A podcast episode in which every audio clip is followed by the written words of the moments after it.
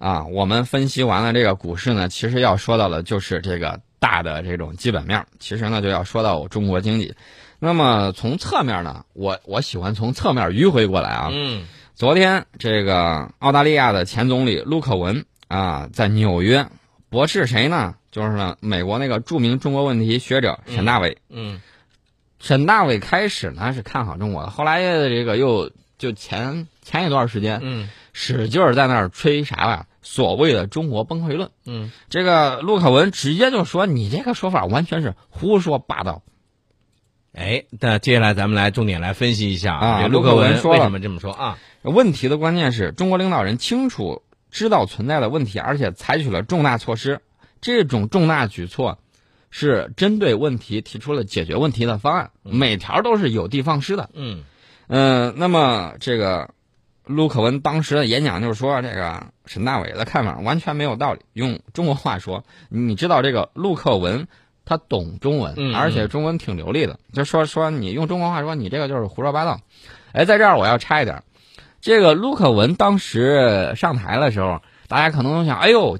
应该会清华吧，嗯对吧？呃，因为什么呢？学过中文，说一口流利的中文，然后呢，大家就觉得有好感，是吧？觉得像邻居这个大叔一样。但是呢，大家发现陆克文在当上总理之后，他呢，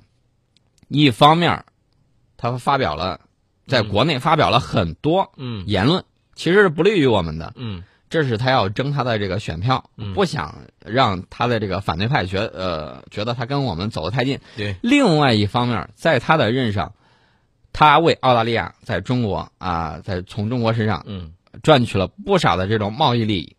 所以说呢，嗯以后我们一定要注意，这个国际上啊，它这个国家与国家之间要从国家根本利益出发，啊，不要觉得人家啊好像他有点这个嗯倾向，会说几句中文，然后你就觉得他怎样怎样，他一定会代表他自己的这种国家利益，跟我们夺取最大的这种博弈。嗯那么我们自身呢，也要注意另外一点，就是像这种既从我们这儿拿好处，然后呢又怎么着，又不帮我们说好话的这群人，我们得认真考虑一下怎么对待他，最起码让他吃个瘪，让他不舒服，不能说你一边拿着好处一边骂着我们，那是不行的。这个刚才宋伟说他喜欢用迂回的这个方式来说这个问题，但是我觉得人家陆克文，他首先有一点，他驳斥这个沈大伟的这个中国的这种崩溃论的话呢，人家从事四个方面，包括地方呃政府的这个债务危机，包括贫富的差别，包括这个国企改革等等等等这些方面，我觉得很大的一个程度上能够体现出，至少陆克文他不是一个糊涂的一个政治家。啊、他绝对是一个挺精明的一个政治家。对他提到这个四个因素啊，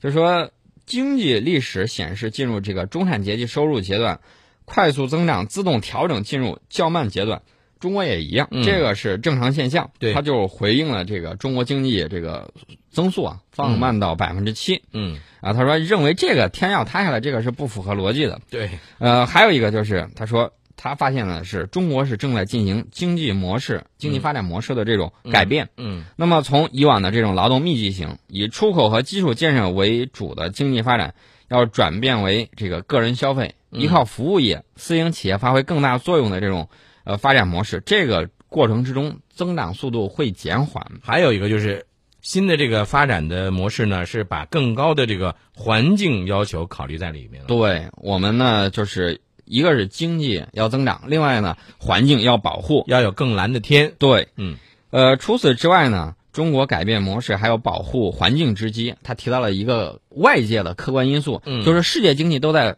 放缓。我们刚才我们昨天的时候提到了美国经济，因为美国没钱了嘛。百分之零点二的增长，对这个 GDP 是相当的吓人的。对，啊，所以说呢，这个有一些外国分析学家，包括这个他点名批评的这个沈大伟，他就没有考虑到所有这些因素。嗯呃，所以呢，这个陆可文就说了，中国政府里头有很多聪明的人，他们知道哪些因素会影响增速，他们也知道什么时候加以干预。而另外呢，他还提到一点，改革开放他有还有三十五年的这种经验嗯啊，呃，他就批评西方人说，有时候不知道对我们中国朋友积累起来的这种经验表示感谢。嗯啊，其实呢，这是一种大的管理模式。在这个顶上，我要呃就就多说两句，就是大家看到，呃，韩信点兵，多多益善，对，这个对管理能力要求非常强啊。当年明月在这个明朝那些事儿里头也说到，说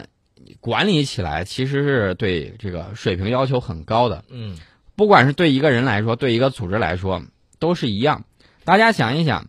给你十万人，你带着出去旅旅游一个月，然后把它完整的带回来，不要生病，不要啊、有各种问题，你看你能不能做到？很难。你不要说你十万人了，你带一个四五十个人的一个旅行团，你出去试试。是啊，这个就对这种嗯呃，他当时他指的是军队啊，对指的是军队对这种管理层级的要求呢嗯是非常的这个严酷的，嗯各种各样后勤呐、等等方面的因素嗯。那么同样的道理，在管理我们这么一个十几亿人口的大国的时候，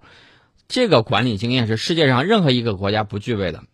呃，印度大家都看到了，管理的啊、呃也还不错吧？嗯啊，最起码增速人家说挺高的。嗯呃，印度咱们另外说，你再看看欧洲，任何一个国家，它加到一块儿，可能总人口跟我们差不多。那么单个国家，你法国、德国，这都是几千万的，不到一个亿。但是宋伟，你发现没有？呃，往往呢，在国内呢，就有一些人总是觉得，哎，你看他这边这个说的这个话有道理，有没有这样的人？你说有？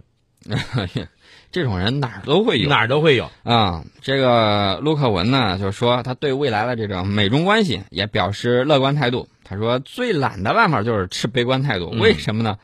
他说最简单的办法就是你列出一大堆问题，呃，然后往那儿一推，不管了，嗯这是最简单的。你嗯你大家想一想，呃，你直接提出来问题，不提解决问题的方案，这是很容易的。对，关键在于解决问题。那么，呃，陆克文呢，他有一个表态，他说乐见美中双边贸易协议的达成啊。嗯其实呢，澳大利亚很明白啊，这个世纪它是肯定不会是澳大利亚的世纪，但是他呢，习惯于抱着一个列强的大腿，然后呢，把他自己国家利益拓展的更宽，所以呢，他才会说出来了他的分析，他的判断。你看，我们刚才呢，从这个经济的角度，不管是从股市也好，从这个呃陆克文的一些谈话来也好啊，咱们都说到了中国经济的现在这个发展呢，它是一个在缓慢的一个增速，对吧？而且这个这个速度相对于我们以往较缓对，相对以往是一个相呃相对较缓的一个增速，但是有一点，我们是一个稳步的前进的一个方向的。对这个很多欧洲国家基本上就是要么就是增长个百分之一、百分之二都是不非常不错的，嗯，很多要么就是不增长，要么是负增长对，这个就非常的呃，你一对比啊，别说负增长，你百分之二跟百分之七一比，那那差距太大。所以针对于呃国内的有些人、有些朋友、有网友啊，就是提到的这些中国经济的这些问题，我想用一句话，用一个词儿，叫不要妄自菲薄。啊，一定要立足于解决问题。对。